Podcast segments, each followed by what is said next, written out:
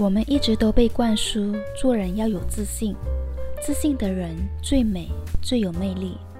想要有自信，可是却无法让自己自信起来。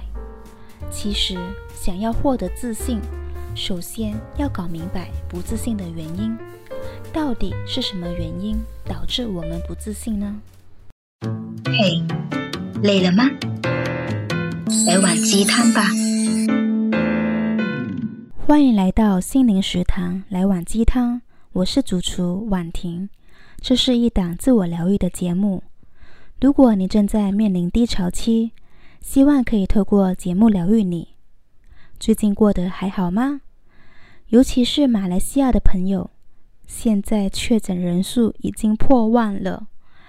有些人可能有绝望的心态，但是请不要放弃，只要还可以活下去。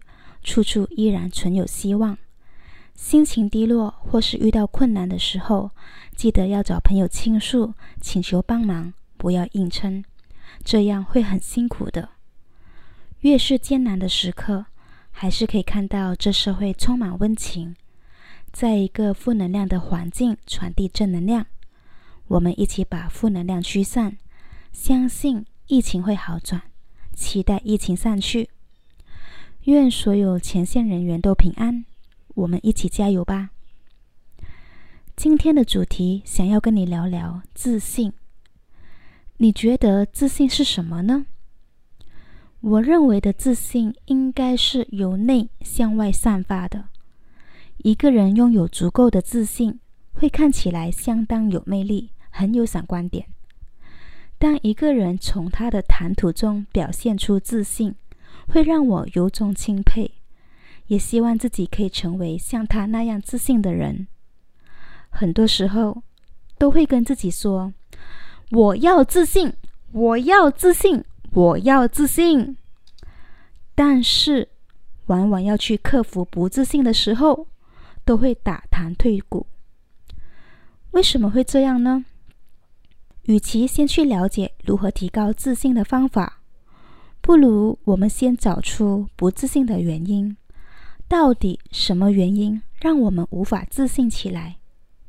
这里有四个导致你不自信的原因，来听听看，你觉得你是哪一种？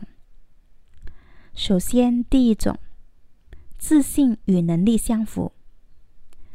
一个人的自信程度往往与自身的能力是相辅相成的。当我们有强大实力的时候，我们自然会觉得自信。相反的，能力不如自己的预期，自然会降低自信心。想要提高自信，首先就要专注于提升自己的能力。当能力变强了，自信自然而然也会被提升。接着，第二种，原生家庭的影响。一个人的童年经历对一生都有影响。这里跟你分享一个案例啊，有一个女生，她的母亲非常严厉，一旦无法达到母亲的要求，便会受到责罚。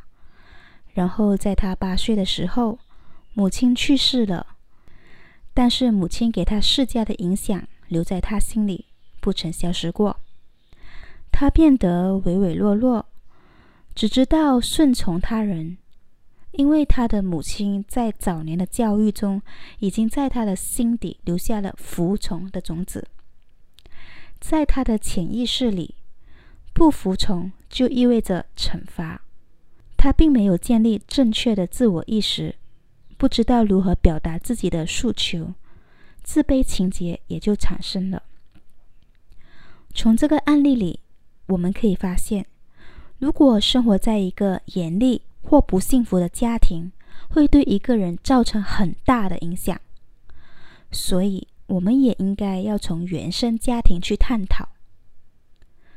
第三种，没有表达真实的自我。往往我们都会很在意别人对我们的看法，太过顾虑别人的感受，而忽略了自己，想尽办法想让别人开心，活成了别人的样子。而不是我们想活成的样子，一直活在他人认可的世界，而没有表达出真实的自我，也会造成不自信。最后一种，没有接受真实的自我。我们都会有理想中的自己，都会把理想中的自己设定到很天衣无缝的，非常完美。但是，还是要回到来现实，现实中的自己真的不完美，发现自己一堆的缺点，无法接受自己身上的缺点，无法接受真实的自己，一直活在理想自我的幻想之中。当发现真实的自我与理想的自我差距太大的时候呢，就会产生挫败感，产生不自信的感觉。听完了这四点，你觉得导致你不自信的原因是哪一种呢？当找出原因后，我们再慢慢对症下药，再做出改变来提升自信心。自信其实它是一种对自我的肯定。我们不要只看到自己的不好，也要懂得去发掘自己的优点。人有优点的同时，一定也会有缺点。我们都不是完美的人嘛。也无法做到完美的人，只能做的就是让自己越来越好。今天的你要比昨天好，不要一直否定自己，这样只会让你越来越没有自信。当发现自己能力不足的时候，那就在自己的相关领域提升能力。除此之外呢，还可以多阅读来提升内在涵养，不要太过在意他人的眼光。相信自己，做自己认为对的事。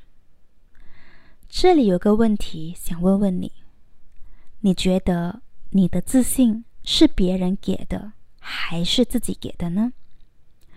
我的话，我觉得我的自信呢，都是很需要靠别人给的。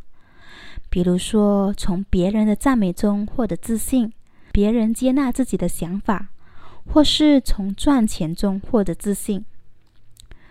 无可否认，这些都是我们积累自信的一种方式啊。可是呢，如果一直依靠别人给的自信，同样的，也很容易因为别人的批评、别人的否定而击垮自信。别人相信我，觉得我很好，觉得我很厉害，这不叫自信，这叫他信。因为他们信我，所以我才相信我自己。其实呢，自己相信自己。才叫自信。真正的自信是，就算别人觉得我不好，我不怎么样，可是我足够了解自己。就算被人贬低了，我知道我还是有闪光的地方，还是有足够多的优点。这才叫真正的自信。今天的来碗鸡汤想告诉你，真正自信的源头是来源于我们自己。勇敢做自己，才能获得真正的自信。为自己的不自信找出原因。